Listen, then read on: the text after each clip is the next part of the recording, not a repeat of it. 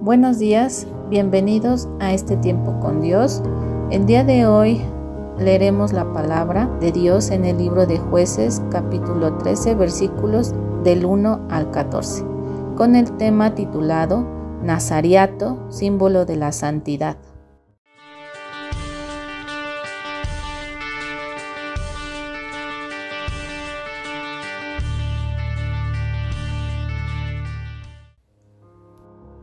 Acompáñenme a leer. Los hijos de Israel volvieron a hacer lo malo ante los ojos de Jehová, y Jehová los entregó en mano de los filisteos por cuarenta años.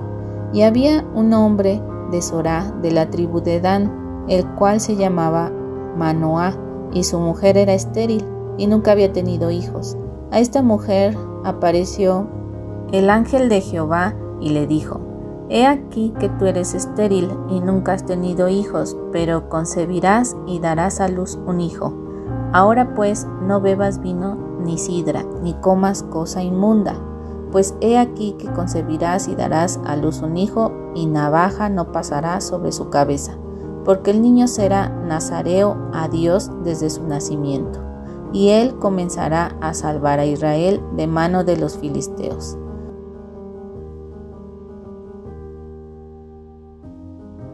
En esta primera parte de la lectura podemos ver el llamado de Sansón, que es liberar a Israel de la mano de los filisteos. Sansón es el último juez del libro de jueces, pertenece a la época espiritual más oscura de Israel, ya que el pueblo comete idolatría ante los ojos de Dios y es oprimido por 40 años por los filisteos. Este periodo de opresión y aflicción es el más extenso de todos los anteriores. Este pasaje bíblico no menciona clamor alguno por parte de Israel, el cual se considera un patrón dentro de la narrativa de jueces, lo cual describe el estado espiritual corrupto y decadente del pueblo. Es por eso que Dios prepara al siguiente libertador, Sansón, y un ángel es el encargado de anunciar su concepción a la madre. Este niño que nacerá deberá ser apartado desde el vientre.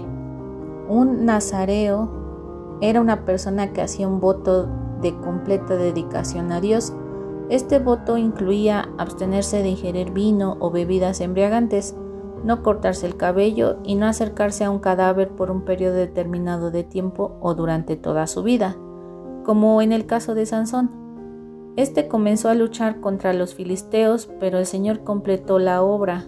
El esfuerzo liberador continuó durante el tiempo de Samuel y fue completado en tiempos de David. Sansón tenía que ser nazareo.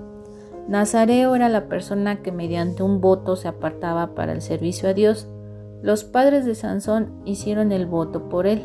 A la esposa de Manoah se le dijo que su hijo comenzará la liberación de Israel de la opresión filistea.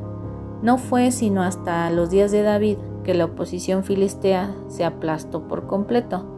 La parte que tuvo Sansón al someter a los filisteos fue solo el comienzo, no por eso menos importante. Era la tarea que Dios le encargó que hiciera.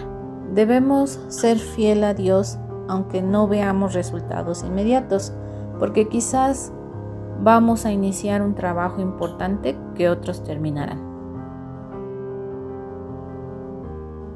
Y la mujer vino y se lo contó a su marido, diciendo, Un varón de Dios vino a mí, cuyo aspecto era como el aspecto de un ángel de Dios, temible en gran manera, y no le pregunté de dónde ni quién era, ni tampoco él me dijo su nombre, y me dijo, He aquí que tú concebirás y darás a luz un hijo, por tanto, ahora no bebas vino, ni sidra, ni comas cosa inmunda porque este niño será nazareo a Dios desde su nacimiento hasta el día de su muerte.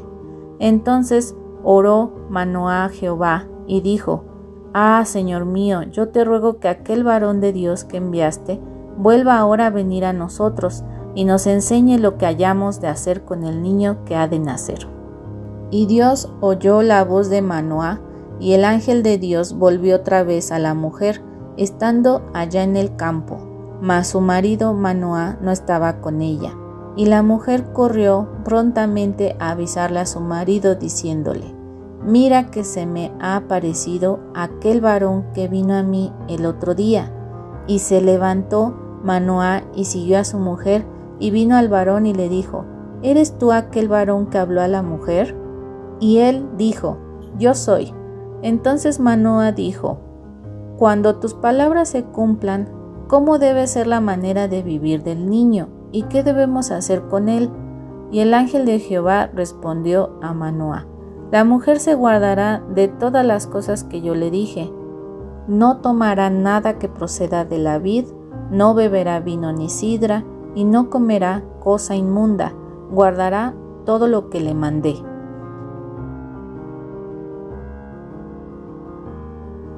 En la segunda parte de la lectura podemos ver cómo la madre de Sansón tiene cierta sensibilidad espiritual, pues entiende que aquel que le ha salido a su encuentro es un ser divino.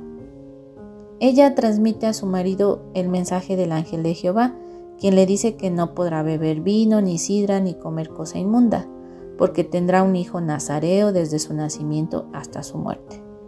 Lo que ella coma podría contaminar a su niño, el ángel de Jehová se le aparece también a Manoá y le repite las instrucciones. No importa cuán malo había llegado a ser Israel, dándole espalda a Dios, siempre había unos pocos que todavía buscaban a Dios, como es evidente con Manoá y su esposa. Sansón es apartado como nazareo desde antes de nacer, simbolizando al pueblo santo de Dios. No obstante, los israelitas comienzan a padecer decadencia espiritual cuando se olvidan de su identidad. En este día demos gracias a Dios por llamarnos a ser parte de su pueblo santo, apartándonos de los pecados y la contaminación de este mundo. Pidamos que nos hable, nos enseñe a tomar el camino correcto y que nuestro deseo sea ofrecer nuestra vida como sacrificio agradable a Él. Muchas gracias, bendiciones a todos y nos escuchamos en la siguiente cápsula.